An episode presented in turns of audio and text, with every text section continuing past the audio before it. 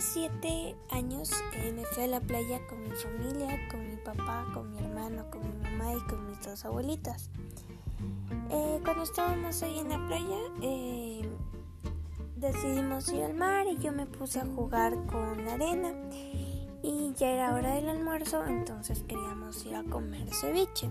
Al momento de ir a comer ceviche yo no quería comer con las manos sucias, entonces mi mamá me mandó a lavarme las manos al mar y yo salí de las cabañitas en las que estábamos yendo a comer y, y fui a lavarme las manos en el mar.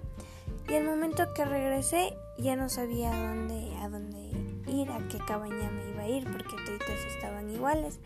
Entonces empecé a caminar así buscando a mi familia porque no los encontraba y después ya de media hora me di cuenta que me había perdido y.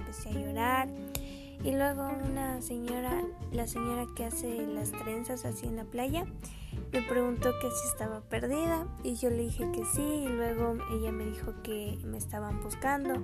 Entonces me dijo que esperé con ella y de ahí me senté a esperar con ella y después de un rato ya llegó mi, mi papá en, en, un, en un cuadrón para, para rescatarme.